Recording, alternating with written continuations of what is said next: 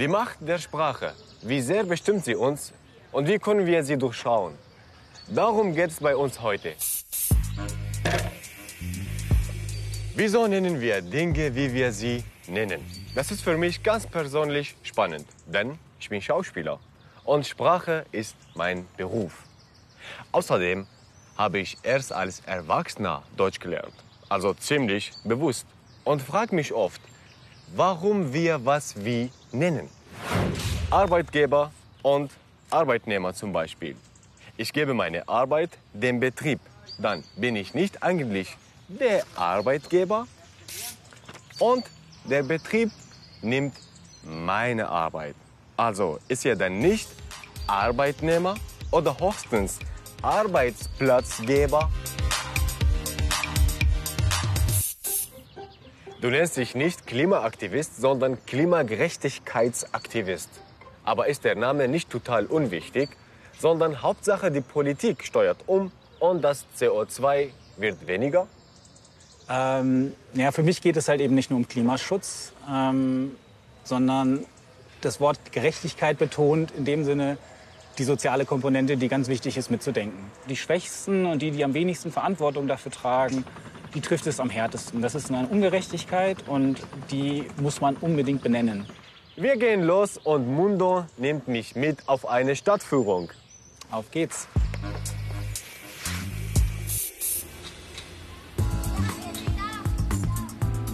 Wir machen die Stadtführung wegen Corona heute allein. Was ist dein Ziel, Mundo? Was soll ich am Ende erfahren haben? Veränderung braucht man ja überall auf der Welt. Aber irgendwo muss man halt auch anfangen. Und mit unseren alternativen Rundgängen durch München, die wir Orte des Wandels nennen, wollen wir halt eben solche Orte aufsuchen. Wir wollen mit positiven Beispielen zeigen, wie man Teil des Wandels sein kann. Und am schönsten finden wir es natürlich, wenn nach unseren Rundgängen die Teilnehmenden was mitnehmen, eine Inspiration, um selber aktiv zu werden oder einen Ort, den sie gerne nochmal aufsuchen möchten. Und ich hoffe natürlich, dass auch du ein paar Inspirationen mitnimmst. Da bin mal gespannt.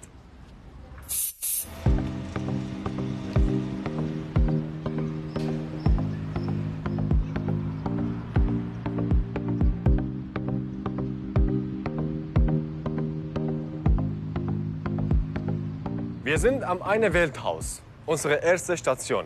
Das ist äh, ein Begegnungsort für viele Menschen und oftmals auch der Start unserer Rundgänge in München. Hier steht Hallo auf ganz vielen Sprachen. Die letzten vier kenne ich. Merhaba, Salam alaikum, Rojbash, Grüß Gott. Wie findest du das Wort Klimawandel? Klimawandel, ja. Ich meine, gut, das Klima verändert sich, also wandelt sich, das ist wissenschaftlich korrekt der Begriff Wandel, der suggeriert so ein bisschen, das sei was ganz Natürliches. Ja, und vor allen Dingen sich wandeln, das kann man eigentlich nur selbst. Aber wie gesagt, das ist eben der entscheidende Punkt. Der Mensch trägt dazu bei, dass sich das Klima eben rasant oder viel schneller verändert, als es sonst tun würde. Wäre Klimakrise besser? Klimakrise, finde ich, verdeutlicht schon eher die Tragweite und auch diese menschliche Komponente der Problematik. Wir verwenden also oft Wörter, die ganz andere Assoziationen hervorrufen, als wir wollen.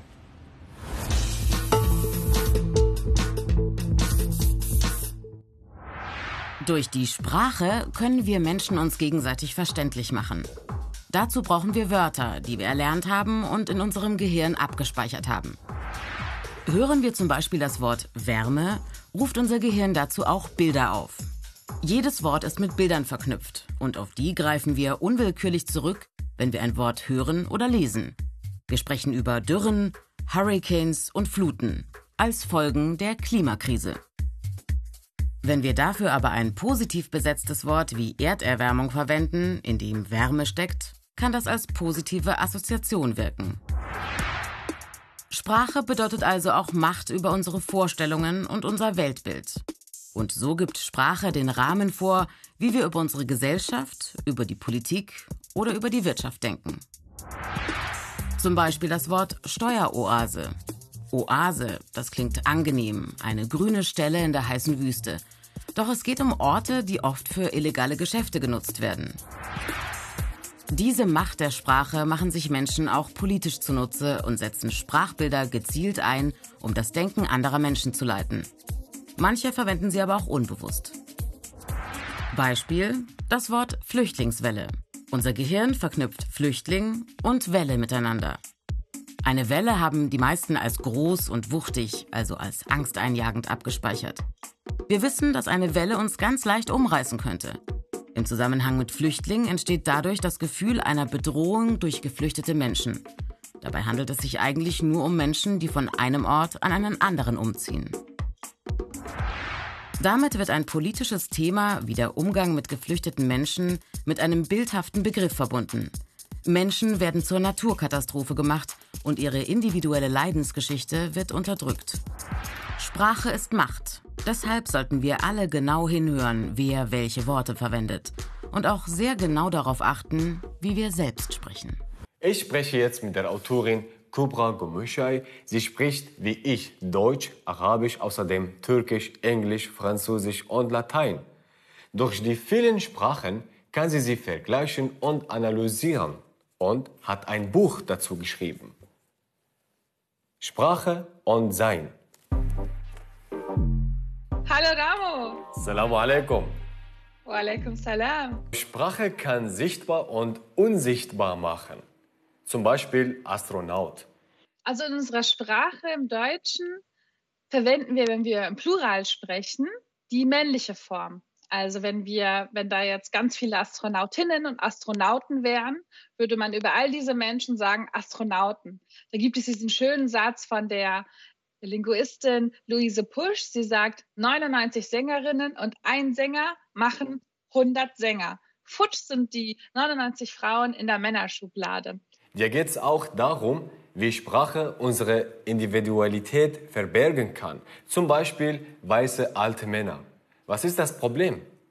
Das ist ganz interessant, weil wir in den letzten Jahren im politischen Diskurs immer wieder dieses Wort gehört haben, alte weiße Männer. Zum ersten Mal erleben viele dieser Personen, was es bedeutet, kein Individuum in der Öffentlichkeit zu sein, kein Mensch mit einer eigenen persönlichen Geschichte, Vergangenheit und Gegenwart zu sein, mit Ecken und Kanten, sondern nur noch Vertretende einer groben, schlecht besetzten Kategorie zu sein andere Menschen in unserer Gesellschaft, beispielsweise geflüchtete Menschen, abgehängte Ostdeutsche, ähm, muslimische Frauen, schwarze Männer, viele dieser Menschen erleben in ihrem Alltag, was es bedeutet, primär eine Kategorie zu sein, aber es sagt nichts darüber aus, wer dieser Mensch letztlich ist. Sprache formt also unsere Wahrnehmung und bewertet. Vor allem indem wir Frames verwenden, Rahmen, also Worte, die Assoziationen hervorrufen. Frame, ein junger Begriff, aber eine alte politische Technik. Framing heißt einen Rahmen setzen. Der Rahmen gibt dann vor, woran wir bei einem Thema denken, wie wir Informationen einordnen. Geschickte Redner und Politiker nutzten diese Technik lange bevor es den Begriff Framing gab. Griechische Antike ein Barbar, auf Griechisch Barbaros, übersetzt Angehöriger eines fremden Volkes, der nicht oder nur schlecht Griechisch spricht. Im Wort versteckt sich die Botschaft, wir sind die Besseren. Das Mittelalter, die Kreuzzüge. Das Wort Kreuz steht für den christlichen Glauben und die Gnade Gottes. Doch Kreuzzug ist kein feierlicher Zug der Gläubigen, es ist blutiger Krieg. Und es geht auch um handfeste wirtschaftliche Interessen. Das Kreuz wird benutzt, um Krieg zu rechtfertigen. Das Wort Kreuzzug gibt den Rahmen für die Bewertung vor. 20. Jahrhundert. Nationalsozialismus. Für ihre Propaganda nutzen die Nazis besonders brutale Framings. Zum Beispiel beim Wort Endlösung.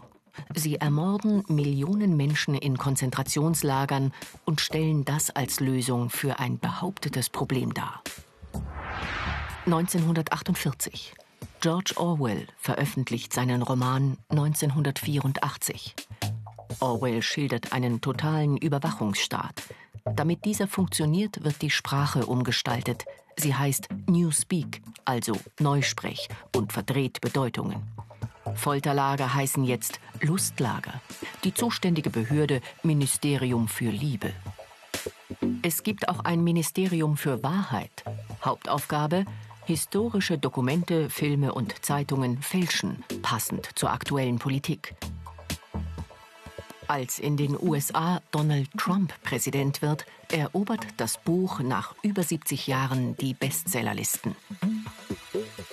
Es ist aktueller denn je.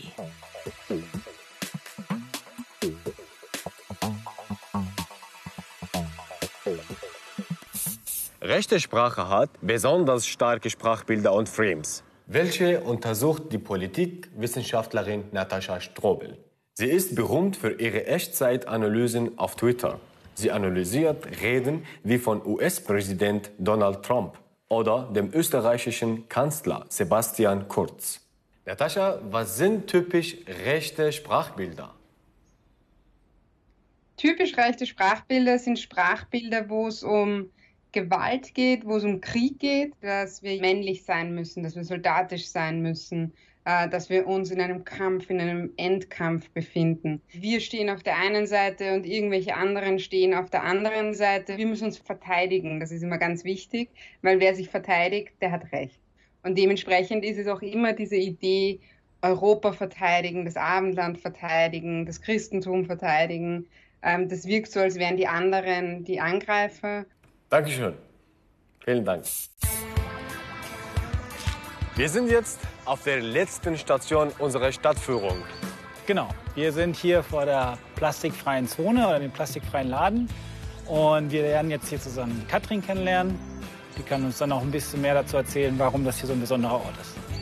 Bitte.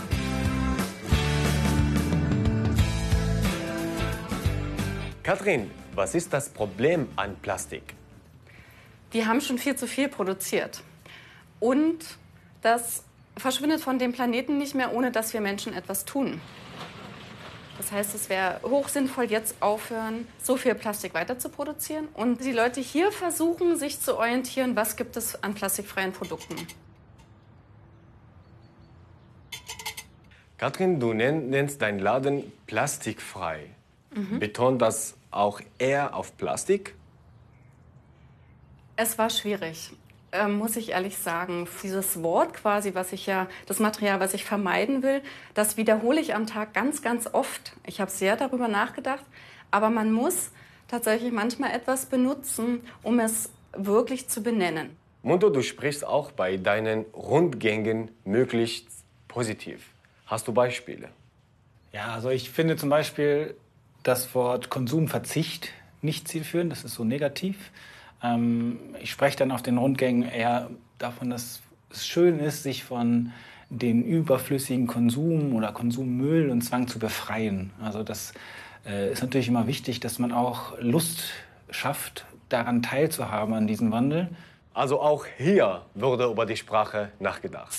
Okay, ich sehe, Sprache ist mächtig. Sie kann Frauen ausschließen, sie kann flüchtende Menschen als Bedrohung darstellen. Sie kann Armut verharmlosen und sie kann Menschen als Akteure beim Klimawandel ausschließen.